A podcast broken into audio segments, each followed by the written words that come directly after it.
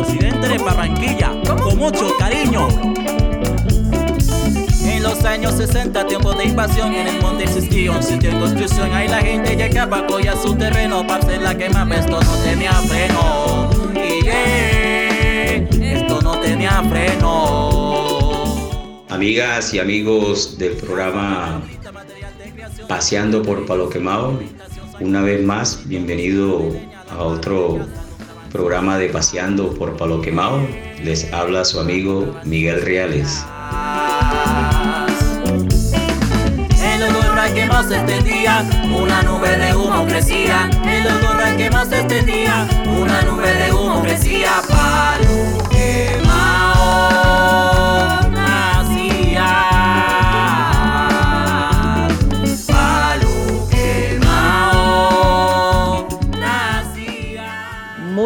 tardes, queridos amigos, buenas tardes, primo. Dios les bendiga grandemente, no sin antes decirle que soy una nueva criatura, que nací en Cristo Jesús y para recordarles y decirles que Cristo viene pronto a salvar a cada uno de nosotros. Amén. Le doy gracias a cada uno de los dueños de la emisora y de mi primo por haberme hecho la invitación para estar dialogando con ustedes en este momento. Dios les bendiga, Dios les guarde. Gracias, Sarita. Eh, quiero decirle a la audiencia que Sarita Villalba es prima mía, efectivamente. Sarita, comenzamos. ¿En qué año eh, llegó la familia Villalba al barrio Palo Quemado? Bueno, Pri, te comento, nosotros llegamos al barrio Palo Quemado en el año 1968. Estábamos en Turbo, Antioquia, y de allá nos venimos para el barrio Gerlén y Villati, donde viven, vivían pues mis abuelos paternos, los padres de mi papá. Y a él le avisaron que acá en el barrio Palo Quemado estaban vendiendo unos patios y unas casitas muy baratas. Y él llegó acá a este barrio y compró la esquina donde se encuentra hoy en día el Megamás.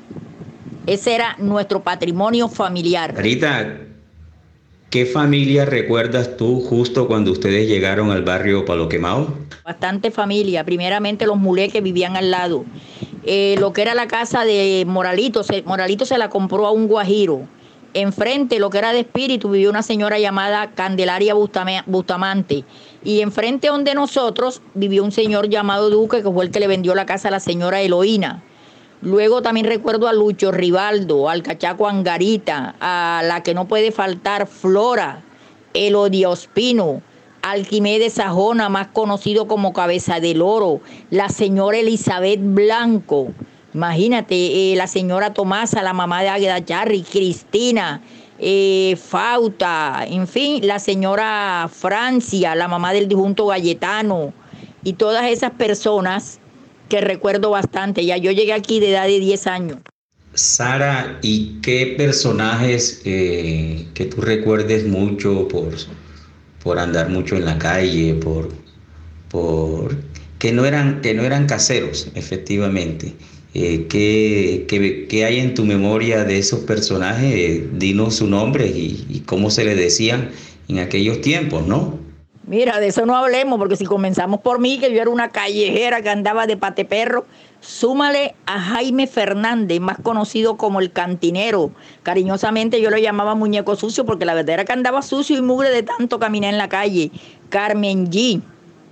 eh, Candelaria Morales, Dima, el hermano de Candelaria que estaba peladito. Los Renecitos también eran otros callejeros. En fin, habíamos bastantes personas callejeras, pero ¿para qué? Era una, una niña. Ah, el niño, el niño, sí, el niño que uno le llamaba el niño bembón. Él también era callejero, andaba con una chaqueta larga, larga. Mario Niebles sí era un poco muchacho de su casa ya. Pero de los callejeros, callejeros, póngale la firma Jaime Cantinero, ah, Enriquito Rondón, más conocido como el Hueva, que andábamos pata de perro caminando calle arriba y calle abajo. Bueno, quiero eh, decirle a la audiencia que cuando Sarita Villalba eh, nombró a varios, entre ellos los Renecitos, se refiere a los hijos de René Chodrut, uno de los pioneros de Palo Quemado, René Chodrut, muy recordado René Chodrut. Bueno, Sara, eh, me dijiste extra micrófono que tú estudiaste en el Colegio San Pablo. De abajo de Palo Quemado. ¿Qué, ¿Qué, tiene tu memoria? ¿Qué recuerdas de, de anécdotas en ese tiempo cuando estudiaste allá en esa escuela? Bueno, mira, con ese personaje, eh, Jaime Fernández, estudié con él, con el cantinero, estudié con Agueda Charri, con María Garrido, con Ledis Morales, mi hermano Jairo también estudió conmigo, las Mendoza, en fin, hay varios. Pero ¿qué recuerdo de eso? Recuerdo un día que estábamos en recreo jugando, estaban jugando fútbol y yo me atravesé en ese momento y un compañero llamado Alcide Zambrano pateó el balón y me lo ha sabido pegar en la frente y yo me caí. Y recuerdo que Jaime Cantinero lo cogió y pobrecito le dio duro, le dio una muñequera como se peleaba antes, no como ahora pelean estos hijos del diablo que todos a matar a la gente. Le pegó duro porque él me había maltratado a mí. Y también recuerdo que en el colegio Lestoná fuimos un día a jugar allá, nosotros jugábamos eh, eh, béisbol, jugábamos allá y nosotros le ganamos y ellos nos venían, ella, las compañeras nos venían correteando y nosotros éramos peladas, éramos muchachongas.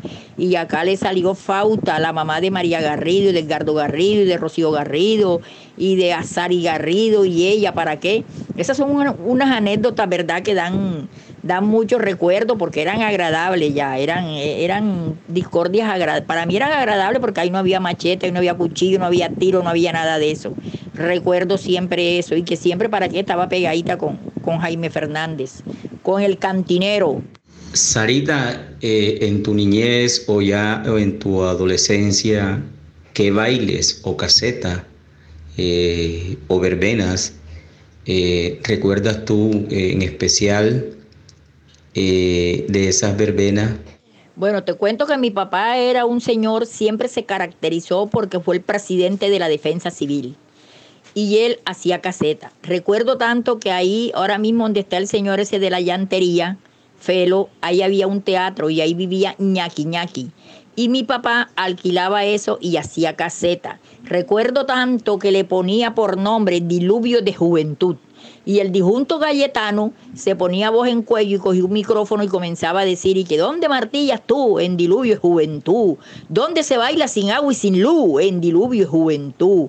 Yo recuerdo bastante, bastante esa caseta, ahí la recuerdo, ahí recuerdo esa caseta, ¿para qué? También recuerdo cuando Rosario fue reina, Rosario Ávila fue reina de, acá del barrio que también quedó y que la coronó la gaseosa Sandy. También ya cuando ya sí ya estaba ya más grandecita, ya 18, 19 años, que ya era noviecita del Cabo Caicedo, donde el espíritu, donde el señor espíritu hacían verbena también.